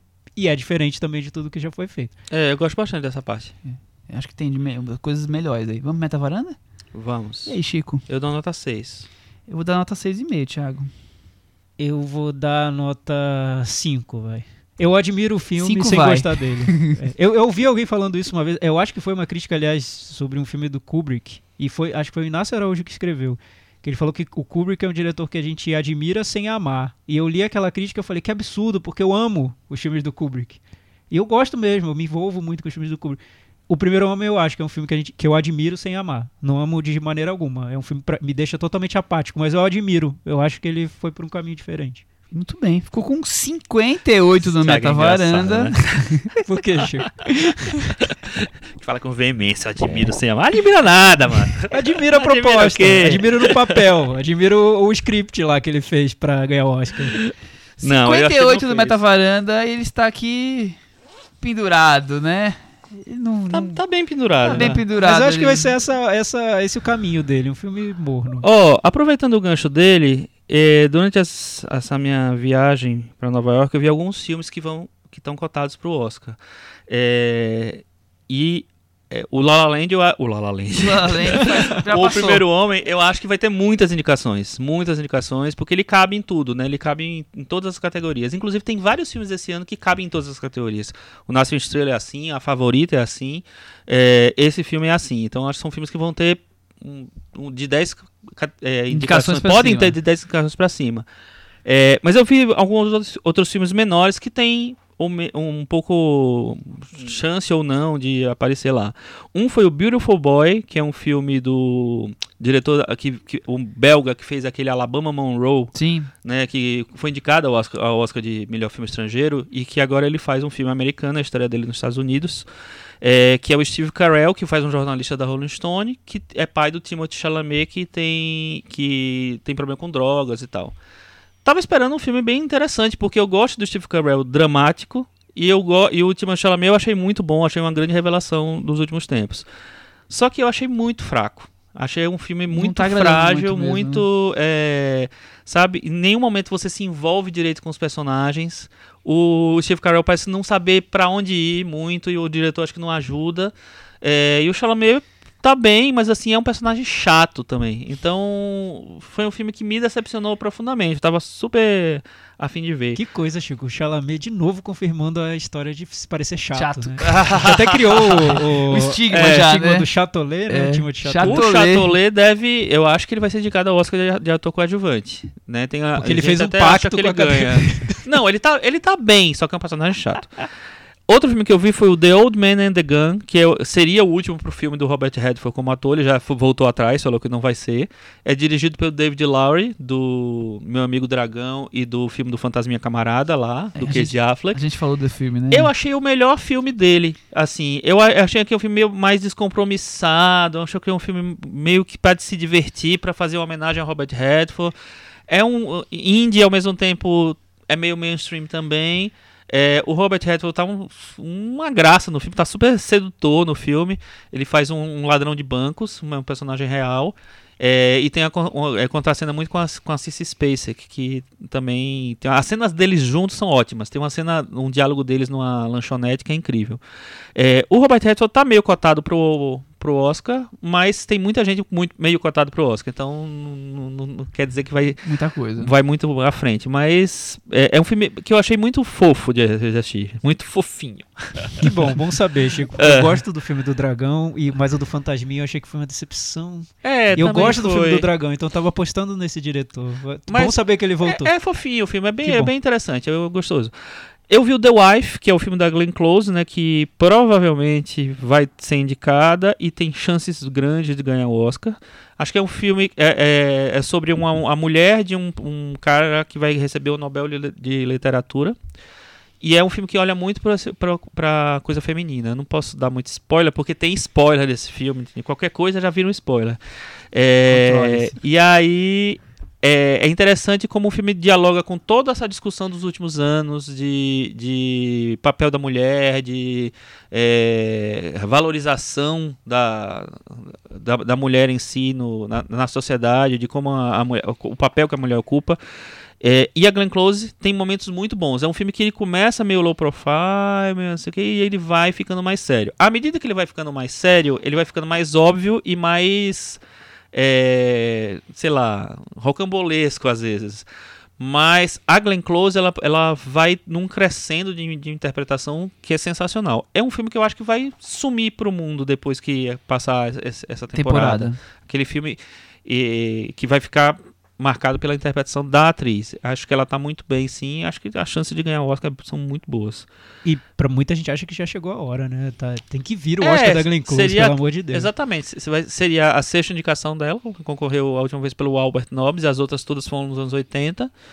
E teve muito perto de ganhar com Atração Fatal e com Ligações Perigosas, que acho que ela merecia, porque ela per- perdeu pra Jodie Foster fazendo aquele Acusados, que Mas, Chico, é muito curioso esse Pesado, tipo de filme mas, que enfim. não marcaria nada, seria esquecido um mês depois do lançamento, mas ganha o Oscar por causa de uma interpretação. Ele acaba sendo lembrado sempre, né? Porque quando você lembra da interpretação É. da pessoa, esse, o filme volta. E um filme que poderia, que deveria ter sido esquecido. Tipo o James Bridge ganhando o tipo- Oscar, né? Aquele filme Monster, que... Monster É, da então, Charlize Theron. é. É. Que teriam esquecido, mas hoje a gente sempre lembra que a Charlize Theron ganhou o Oscar por Monster. É. é, eu, Então eu o filme volta, ele, É. ele fica ali marcado Sim, é. Por causa da interpretação e não por acho causa do Totalmente. Eu acho bem. Eu acho É. bem fraco, como eu acho É. fraco o Amor Louco que ele ganhou o Oscar, o Jeff Bridges. Esse eu acho um pouquinho. O Coração Cra- Louco. Coração, Coração Louco. Louco. Eu acho Acho bem um fraquinho. melhor, Eu mas acho um pouquinho é. melhor também. eu acho dois esquecíveis. mas como é talvez fraco. seja acho, que junto, tem é. uma- acho que tem umas músicas muito boas nesse Coração Louco. É, eu acho que ganha mais. pelas músicas. já. Ma- e o outro- último filme, que é um filme que é mais é, afastado dessa coisa do, do mainstream, não deve ter indicações. Tem gente que bota lá os protagonistas, que são o Joaquin Phoenix e o John C. Reilly, é, como possibilidades de, de indicação, mas eu acho muito difícil, porque é um filme muito diferente, vai em outra, vai numa contracorrente, que é o The Sisters Brothers, que é o filme do Jacques Audiard, francês. Super É elogiado em que é a Veneza. estreia do, dele no- em Hollywood. É, fora da. França. É, que me surpreendeu muito, eu gostei muito do filme.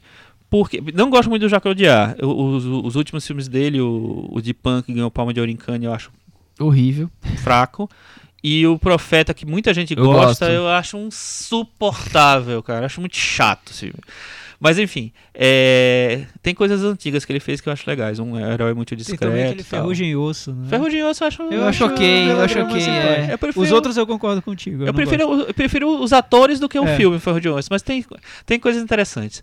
É, só que nesse filme, é, ele faz um western, né? Ele faz o, o, o The Sisters Bro as- os Sisters Brothers são é, dois irmãos, irmãos meio matadores, que meio de aluguel, matadores de aluguel e tal, é, que estão naquela situação da corrida do ouro. é, e a- o olhar do Aldiar para o Velho Oeste dá uma renovada no gênero que você não espera, porque ele, ele olha com uma, é, uma não intimidade de ser um estrangeiro O olhar francês, mesmo, é isso? e ao mesmo tempo ele é muito leve né, é, na, na maneira como ele lida com as coisas. Ao contrário dos últimos filmes dele, que são muito pesados, né? Todos têm um olhar muito pesado, muito marcado, muito. É, nesse é um filme muito leve, é, não é leve de ser. É leve na, na, na maneira como ele lida com, com, os, com os personagens. E os atores estão muito, muito, muito bem. Acho os dois ótimos, a interação é fantástica. Tem o Riz Ahmed também e tem o Jake Gyllenhaal, que também estão bem. É, e ele faz um filme e ele apresenta aquela, aquele momento que é tipo, acho que é final dos 1800, né? Início Não do século. Não, não, é, essa época do, do Velho Oeste, da Corrida do Ouro, acho que é isso, né? É, de uma maneira tão. Sabe, ele, ele, quer mostrar o que era aquela sociedade naquela época, o que eram as pessoas que estavam atrás do ouro naquela época, e o que era o, o que era o, o princípio das cidades. Tem uma cena de São Francisco, assim, no, sabe, no começo do, de São Francisco, que é muito legal. É, foi um, um olhar então, de estrangeiro, bem de estrangeiro, bem é diferente. Tem uma trilha do Alexandre Desplat linda, sensacional e totalmente diferente do que você espera de uma filme, de uma trilha para western. É, tem os elementos mais folk, mas muito fora daquela trilha que, gigantesca que sobe dos filmes do John Ford e tal, não sei o que lá. É bem diferente, assim, é um filme que eu gostei muito. Pena que ele acho que ele não vai ter muita chance no Oscar. Muito bem. Mas é possível. Ou não? Eu pode, acho difícil. acho difícil. Porque ele teria talvez mais chances nas categorias de ator. De ator. Talvez trilha. É, só que ator tá muito craudiado, né? Tem muita gente assim. Tá muito craudiado. É. Adorei craudiado. Depois de craudiado, vamos falar uma rodadinha de recomendações da mostra de cinema? Pois é, começou a mostra semana passada e já Começou quinta-feira, a gente já, já viu algumas coisas. alguns filmes para recomendar. E vamos recomendar alguns e na semana que vem a gente faz algo mais é, mais forte. vai ser uma edição especial sobre a mostra, com é, convidados gente... e tudo mais. Exatamente, então a gente faz algo mais. A gente tá prometendo isso para prometendo, pra ter que cumprir. Vamos ter que arrumar alguém, né? É isso. a gente vai lá na entrada do cinema. Você, tem, você quer vir na varanda? Ah. Tiago Faria, recomenda algum filme da mostra aí. Então, o melhor que eu vi até agora foi o que é uma obviedade, mas que é obrigatório. Eu acho que é o filme do Spike Lee, novo, infiltrado na clã. É, me, acabou me surpreendendo. Acho que vai surpreender muita gente. Mesmo quem conhece a trajetória do Spike Lee, eu vi o trailer dele ontem no, na sessão do Primeiro Homem.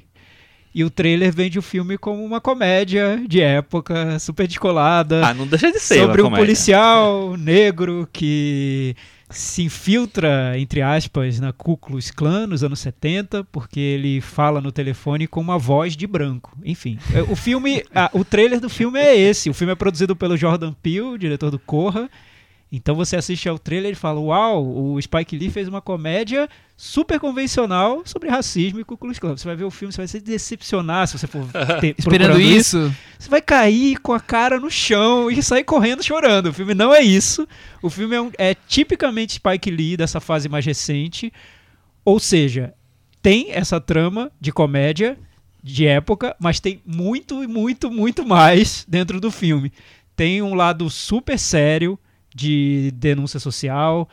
Tem um lado documental no filme sobre o que aconteceu recentemente nos Estados Unidos, no governo Trump, em relação à Ku Klux Klan. Tem referências cinematográficas explícitas ao Nascimento de uma Nação e O Vento Levou, com cenas do, dos filmes e tratando diretamente sobre isso, sobre o que o cinema é, como o cinema lida com a representatividade, com a questão racial e tudo mais.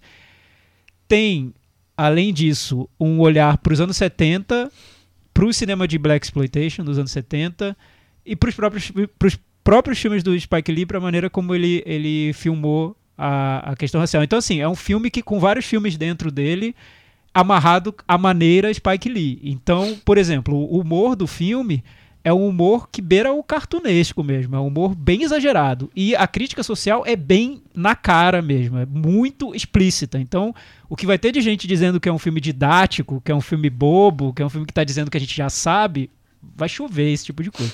Então, por isso que eu acho que é um filme que, apesar de ser, por um lado, um filme bem acessível do Spike Lee, por outro, é um filme bem difícil do Spike Lee, como era o She-Hack, como era o A Hora do Show, o Bamboozle, que eu acho maravilhoso. Acho maravilhoso também um filme que é muito atual.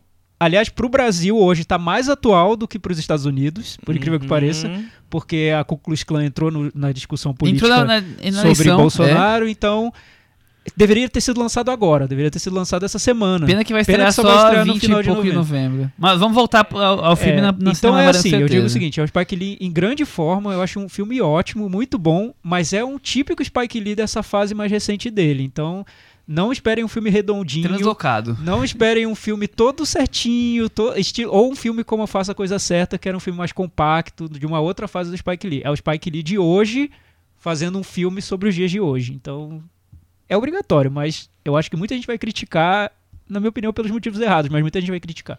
Eu vou discordar um pouco do Discorda Thiago. um pouco do Thiago Chico. Porque eu acho que, ele- que é, ele é o Spike Lee de hoje, mas ele dialoga muito com Faça a Coisa Certa e muito com os, os filmes mais importantes do Spike Lee. É, eu, eu acho que dos últimos tempos é o melhor filme dele. É, eu acho que ele tem uma estrutura de comédia que o Faça a Coisa Certa também tem no começo. Ele começa muito com a comédia de cotidiano, de vida, de tal. E ele vai crescendo e se transformando numa coisa explosiva.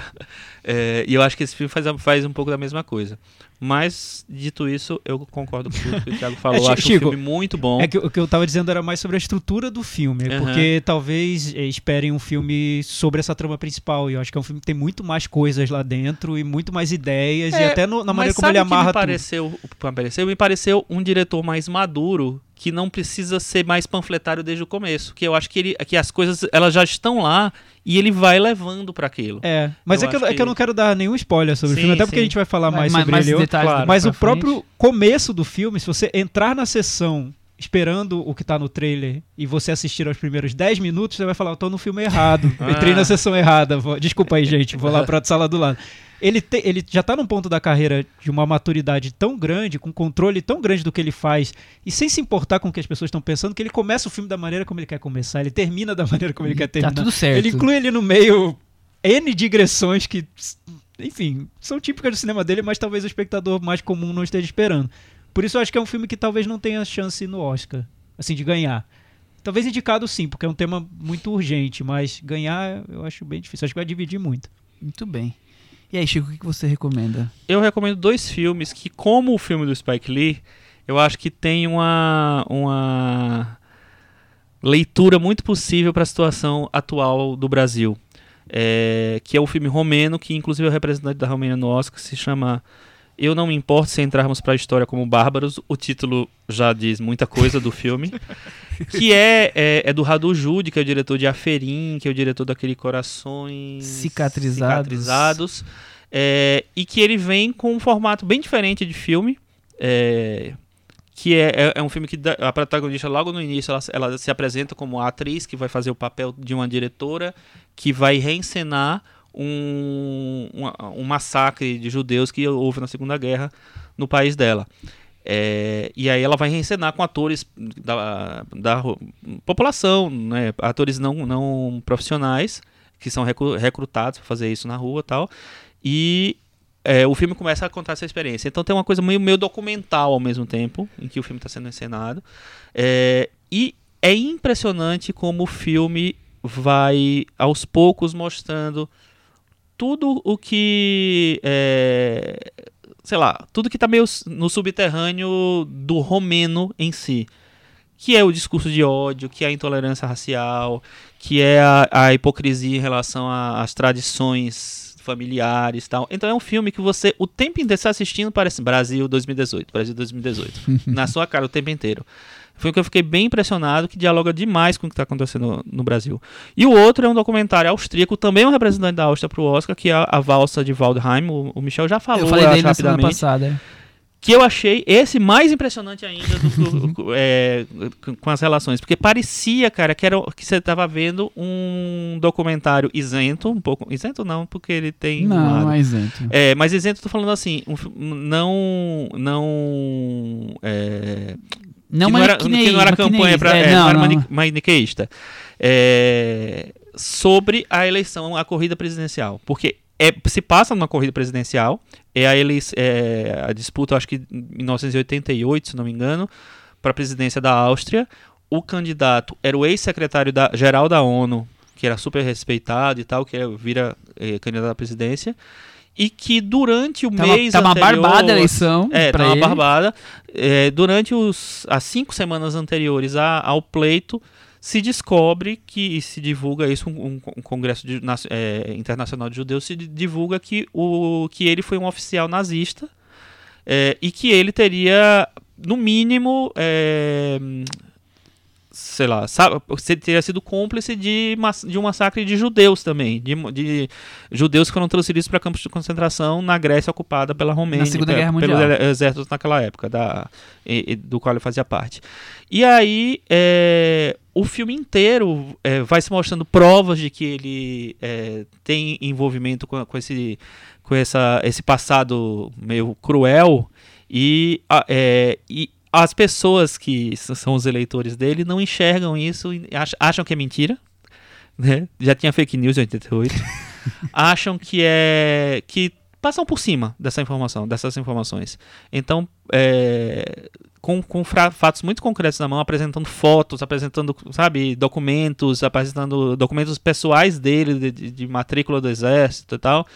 É, ainda assim, a, a população está muito dividida e os eleitores daquele, de- desse candidato acham que é muito, muito mais forte. É, muito, é muito poderoso o discurso, Acabar com o PT, né? é isso. do filme. Eu Basicamente sabia é que tinha o PT, agora você me surpreendeu. É quase isso. É, então são, são filmes que, é, que são. é, sei lá, os dois filmes me pegaram muito pelo pé, assim, nesse sentido. Assim. São filmes que refletem muito um, esse clima de. co- como se o, o subterrâneo né, do. Do, do homem estivesse precisando de um canal para subir e esse canal aparece em- nesses discursos autoritários, nesse, sabe? É bem desesperador, inclusive. Parece bem interessante, viu, Chico? Atual, né? É. E, e- e é uma sensação que tem se repetido comigo nos filmes que eu tô vendo na mostra, por enquanto, que é de serem filmes desagradáveis. O do Spike Sim. Lee, que devia ser super engraçado, eu saí me sentindo muito mal. Fui ver à noite, tive dificuldade até pra dormir. Foi um filme que pra mim foi teve um impacto de um de um drama russo em preto e branco de cinco horas. Foi, foi, foi terrível. Eu trouxe muito pra, pra realidade que a gente tá vivendo. É um filme que tem um discurso muito furioso, né? O do, do Spike Lee, e que parece que ele tá falando pra gente agora no Brasil. Dialogando né? diretamente. Parece que é um filme feito pra gente. Uhum. Enfim. Acho que vai, vai acontecer com outros filmes na mostra também. Aconteceu que- com outro que eu vi. ontem. Cara, Tem, tem mais países no mundo que devem ter a mesma sensação, É, viu? é, Porque sim. é, uma, é um movimento... é, é um fenômeno global. global, é, é. um fenômeno global. Mas, assim, é, para concordar com você, eu tô vendo metáfora da situação atual em qualquer desenho da Disney, em qualquer filme de Vingadores. Vamos falar sobre pé pequeno. Não, sério, na, na, na verdade, olha, sinceramente, eu tô vendo em tudo. É, e- enfim, Eu vou falar então do filme nacional. fala. Vamos falar de... Eu vou recomendar a temporada. Eu, eu vou até olhar o nome, porque eu toda hora tô chamando temporada de retomada. Então eu tô tentando... Retomando. Toda hora eu tô confundindo. Temporada, filme do André Novaes de Oliveira, o mesmo que dirigiu Ela Volta na Quinta. É um filme interessante, intimista, como já era Ela Volta na Quinta. É um filme sobre personagens que são funcionários públicos, agentes sanitários na, na- no combate à dengue, ao, ao mosquito da dengue. E mostra essa coisa falando totalmente com essa realidade que vocês estão discutindo aqui, que também por isso que eu trouxe de cara aqui, que é negros ganhando pouco, vivendo na miséria, mas também ao mesmo tempo a coisa de como é fracassada a forma de que o governo faz as suas instituições, então o funcionário público que trabalha só o que quer e se esconde e, e vai jogar videogame, sabe? Tem tudo isso no filme, a questão da opressão, a questão da vida miserável, tá tudo ali misturado do jeito que o André Novaes de Oliveira faz, como ele fez a volta, volta na quinta, coisa intimista, coisa da- dos planos longos, cenas que pouca coisa acontece, diálogos. Você gostou mais do, do Ela Volta na Quinta ou desse? Eu gosto mais desse. Eu acho que tem um, um, um avanço aí na, Uhum. no, no- no estilo. Até porque é um filme que tem menos biografia do que o outro tinha. O outro tinha muita família dele, né? Os personagens eram os parentes dele. Esse tem, o irmão dele tá ali no filme, mas é menor. E é uma realidade que você fala assim, nossa, é tão verdade, a gente sabe que é tão assim no ponto positivo e no ponto negativo das pessoas ali e, e tá ali tão explícito. Acho que ele faz uma crítica sem nem perceber que ele tava fazendo uma crítica. Ele queria contar uma história de uma personagem tão sofrida e ele acaba fazendo uma crítica em outros pontos meio que sem querer. Até li algumas entrevistas dele que é nem era o foco dele. Então é um filme que, que eu destaco. Outro que eu vou destacar, que também imagino que nós vamos discutir ele muito em breve, é o Burning, o Em Chamas, que foi um dos filmes mais elogiados em Cannes. A crítica queria que o filme ganhasse prêmios, acabou não, não ganhando Ele nada. ganhou o Ganhou- ganhou o prêmio da crítica, né? É. Mas no júri não ganhou nada. Filme que é baseado num conto do. Eu sempre. Murakami. Murakami, o japonês Harumi Murakami, né? É, e é um filme super interessante, são três personagens, um filme misterioso. Eu nunca li nada do Murakami, mas dizem que o- os livros dele são misteriosos de São, alguma são, forma. São sim. Esse filme Sempre é parece que algo, Está pra algo acontecer. de ficção científica vai acontecer. É, esse então É. tem bastante. É, primeira hora do filme, você tentando entender os personagens, dois personagens, e de- o terceiro chega um pouco depois, e aí fica um, triângulo amoroso que não é um triângulo amoroso, uma sensação que você. Quem são esses personagens? O que está acontecendo? Esses diálogos que parece que não te levam a lugar nenhum, mas que vão te, te prendendo. Então eu fiquei bem preso na história. Quando o filme termina, você fala, ah, tá bom, era isso, mas eu achei que depois do filme, o era isso tá, tá dentro de mim ainda, dialogando comigo, então eu É, acho isso é um- positivo. Eu, é um filme que eu gostei muito também. É, e eu, assim, no geral, é, a- sei lá. É, é um, um problema É mais com história. filme, a, né? a história no final, tem, tem, tem uma coisa que acontece no final que eu geralmente eu não gosto. É uma coisa que eu realmente não gosto nos filmes. Mas eu acho que nesse filme ele cabe muito bem. Eu acho que ele, acho que ele administra isso de uma maneira interessante. Eu gostei muito da construção do personagem, de como o personagem é um cara que teve vários tipos de, de é, reveses na vida, de como ele tem várias perdas, tem várias não conquistas e tal, e como ele começou a administrar e transformou a vida dele, é, fez a vida dele com o que ele tinha, com o que ele conseguiu ali. E quando ele consegue uma outra coisa, uma coisa maior, ele, ele, ele abre espaço para uma outra coisa na vida dele, ele de repente perde e, e, e não E quer. como lidar com isso, Como lidar né? com isso. É. Eu acho muito, mu- muito legal como ele, ele trabalha esse personagem. Acho muito. é, muito menos, muito pouco óbvio e muito. é, sei lá. Leve ao Isso- mesmo é tempo. Leve não, que- não, leve não é não. É, não é leve não. São personagens que você parece que você nunca vai sacar o que vai acontecer amanhã, né? O- O, Exatamente. passo a seguir. Os É. três personagens você não sabe exatamente. Eles têm uma certa liberdade. Ela, principalmente a atriz, tem um personagem totalmente livre, né? É, um espírito livre, é. Então, os três você fala. Eu não É. sei exatamente. Eu não, eu não tô. Não tá óbvio pra mim qual vai ser o passo a seguir. Até que a coisa vai.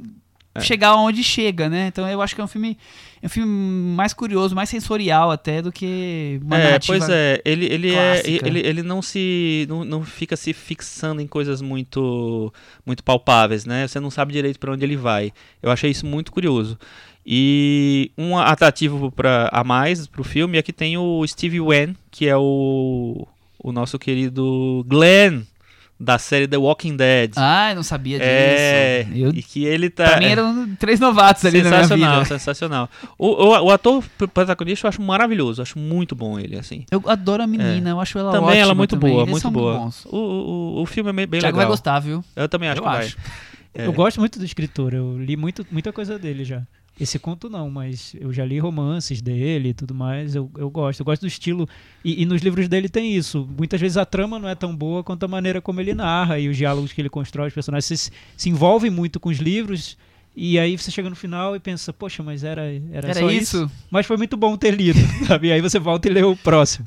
Enfim. A gente falou do, do assunto de família? Falamos. Falamos, né? Eu indiquei. Eu, é, A gente indicou. recomendamos de novo, Eu porque que recomendo. filme re-recomendação. maravilhoso. Pra mim é um Eu- filme que só cresce na memória. Eu, também, pra mim é um que Tem cresce. que ver vários de pra Cannes, mas pra mim tá super acertado a decisão de dar a palma de ouro Pra ele. mim hoje é o filme que eu mais gostei da mostra. Pra mim também.